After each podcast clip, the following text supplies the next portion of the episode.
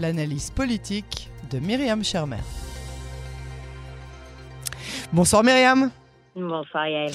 Alors Myriam, cette euh, manifestation de ce qu'on appelle la manifestation du million, euh, qui n'a pas réuni un million de personnes, hein, ni à Jérusalem ni dans le reste du pays, mais tout de même une manifestation qu'on estime pour l'instant avec 130 000 euh, participants dans les rues de Jérusalem, à quelques mètres de chez nous. Euh, une, manifestation pro-gouvernementale, je le disais, pour euh, soutenir la réforme juridique que veut enclencher Yariv Levin. Qu'est-ce qu'on peut, à quoi on peut s'attendre? Parce que tous les messages qu'on entend depuis tout à l'heure des différents ministres sont des messages de on va y arriver, on va y arriver. Alors, est-ce qu'il y a vraiment des négociations qui sont en cours ou est-ce que finalement ça sert à rien? Oui, alors bon, tout à fait. Déjà, euh, d'un point de vue euh, de l'image et de l'opinion publique, donc un, très beau succès pour le camp de droite euh, ce soir, qui traditionnellement a plus de mal en général à faire sortir des manifestants. Et face à l'énorme succès de près de 15 semaines, presque 20 maintenant, du camp d'en face qui se réunit toutes les semaines dans les rues de Tel Aviv à Kaplan, c'était euh, très important pour la droite, pour le, pour le camp qui est pro-réforme judiciaire, de euh, réunir un beau score ce soir. Euh, le Likoud, le sionisme religieux, la plupart des partis, sauf les ultra-orthodoxes qui, eux, se sont, se sont montrés plus prudents, la plupart des partis de droite ont financé, hein, ont vraiment mis beaucoup d'argent euh, pour euh, que cette euh, manifestation prenne forme. Et donc, très beau succès ce soir. Donc, c'est déjà important à noter. Toute la question est de savoir effectivement quel. On, savait que le Likoud promouvait cette, cette, manifestation, que le Likoud avait participé au financement notamment à hauteur de 600 000 shekels tout de même. Mais la question qui se pose, c'est comment va s'en servir en fait? Comment le Premier ministre Benjamin Netanyahu va s'en servir? Est-ce que il va dire euh, à ses euh, partenaires de, de, de, négociation justement à la résidence euh, du président Herzog Eh ben, vous voyez, euh, la rue ne me permet pas de continuer les négociations puisque il y a une majorité de manifestants qui demandent la réforme? Est-ce que ça va être pour ça qu'il va s'en servir? Ou est-ce qu'il va plutôt s'en servir à l'international? Pour dire à ses, euh, partenaires, là aussi en Europe et aux États-Unis, voyez, je paye un, prix politique très cher, euh, voilà que les rues, que le camp de droite s'enflamme et euh, vous me demandez un sacrifice très important. Donc on peut voir deux, leviers différents à ce niveau-là. Ou encore, est-ce que ça va être tout simplement pour remonter dans les sondages, puisque actuellement le Likoud est, en mauvaise posture dans les sondages, et donc Netanyahou cherche avant tout à redorer son blason, redorer le blason du Likoud, et faire sortir des, des gens dans la rue, c'est une bonne façon de le faire. Alors, vous parlez tout à l'heure euh, des euh, partis religieux, des partis ultra-religieux. Hein. Je parle des, des, partis orthodoxes, donc il y a Douta mhm. Torah et Chasse, qui se sont désolidarisés, notamment avec des messages qui ont été lancés dans les rues de Bnebrak pour ne pas assister à la manifestation. Un message très clair qui est donné pour dire on est avec Netanyahou, on est avec le gouvernement, mais pas trop. Par contre, à, Jérusalem, on a eu euh, dans, certains quartiers euh, religieux euh, des, des, messages contraires en disant voilà, on va même faire une, on, va soutenir, on va faire une séparation même entre hommes et femmes. Vous pouvez y aller, il vaut mieux y aller. Alors, quel est le message qui est lancé par les partis ultra-orthodoxes? Bon, c'est une partition très fine hein, que jouent euh, les deux partis, chasse et judaïsme unifié de la Torah, euh, pour une bonne raison. D'une part, il faut quand même savoir que les, partis ultra-orthodoxes sont, parmi les moteurs principaux hein, de, de, la réforme, notamment euh, pour tout ce qui est la loi du contournement, puis qu'ils avaient exigé pour pouvoir faire enfin passer ce qu'ils souhaitent en matière d'enrôlement. Et en fait, c'est là que le bas blesse Yael. C'est-à-dire que les ultra-orthodoxes ont tout à fait conscience que dans l'image euh, publique, euh, ce qu'ils demandent en termes d'exemption à l'enrôlement, tout simplement, euh, c'est une pilule qui a énormément de mal à passer auprès des gens qui, eux, vont s'enrôler, qui, eux, envoient leurs enfants s'enrôler à l'âge de 18 ans. Et donc actuellement, on parle de faire baisser l'âge de l'exemption à l'enrôlement, donc à, à, 23 ans, peut-être à 21. Les ultra-orthodoxes, de leur part, souhaiteraient complètement en faire dispenser leurs jeunes.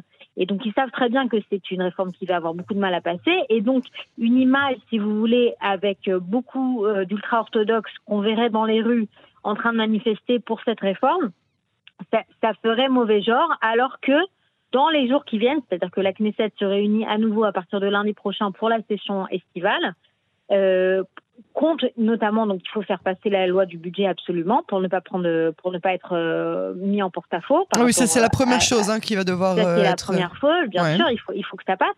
Mais les les partis ultra-orthodoxes ont conditionné leur soutien avec un, un avancement, une avancée très importante sur la loi de l'enrôlement d'ici la fin du mois de mai. Donc vous voyez, Yael, que on est on est sur un agenda très pressé, mené tambour battant. Donc, si vous voulez, je pense que c'est pour ça que les partis ultra-orthodoxes se montrent très prudents, c'est-à-dire qu'ils signifient qu'ils sont tout à fait derrière euh, la droite, mais ils préfèrent euh, se mettre derrière le paravent du Likoud, derrière le paravent du sionisme religieux qui, lui, se met tout à fait en avant dans cette histoire, et ne pas euh, souffrir directement de la, de la mauvaise image que ça lui procurerait. C'est ça, donc une, une, sorte de désolidarisation, mais quand même, euh, oui, mais c'est-à-dire euh, on, on, on, quitte pas non plus euh, le, le, navire, surtout en pleine, en pleine mer. alors, le, le, mot de la fin, Myriam Schermer, avant de nous quitter, vous parliez de la, la, réouverture de la, de la Knesset, donc de la session estivale. À mhm. part la loi du budget, donc à quel thème majeur on doit s'attendre? Alors, l'enrôlement, on vient d'en parler, mais l'enrôlement, c'est vraiment un, sujet extrêmement important.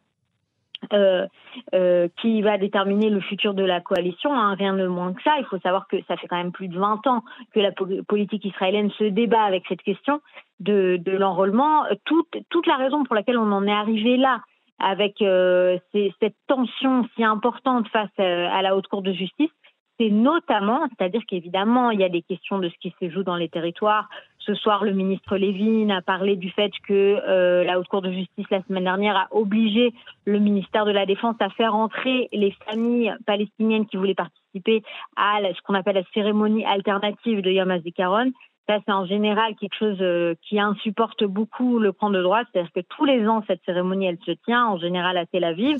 Et tous les ans, elle pose problème. Et tous les ans, elle pose problème entre des familles euh, juives et des familles palestiniennes, des familles endeuillées qui, qui souhaitent présenter un front uni dans le deuil ça passe pas du tout euh, auprès de, certains en Israël. Et en général il y a une difficulté à faire rentrer ces familles-là puisque euh, les territoires, euh, l'accès entre entre les, territoires et le petit Israël comme on dit sont fermés, mais donc il s'agit de faire passer ces familles. La haute cour de justice est intervenue la semaine dernière, ça fait ça ça déplaît à ceux à qui ça déplaît. Et donc le ministre de la justice ce soir a rappelé cette question donc il y a toute la question du sionisme religieux, de, de, de, la droite classique, voilà, qui, qui, a vraiment un problème avec euh, par rapport à ça, par rapport à la Cour de justice. Mais le, la vraie, euh, le vrai moteur derrière la réforme judiciaire, c'est vraiment l'enrôlement.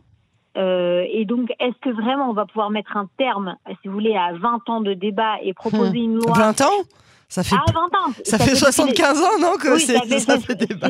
Tout à fait, tout à fait. Vous avez entièrement raison, mais disons que la, la politique israélienne est vraiment embourbée, c'est-à-dire que Lapide euh, a commencé sa carrière euh, en, au début euh, des années 2000 sur cette question et il a mm. repris le flambeau de son père, Tommy Lapide, qui avec son parti Chinouille au début des années 2000 présentait exactement la même chose, c'est-à-dire mm-hmm. l'obligation pour les ultra-orthodoxes de s'enrôler. C'est vraiment quelque chose qui passe très mal auprès du public laïque notamment. Euh, et toute la question est de savoir qu'est-ce qu'on fait. Alors du côté de l'armée, il y a une volonté effectivement de trouver un compromis.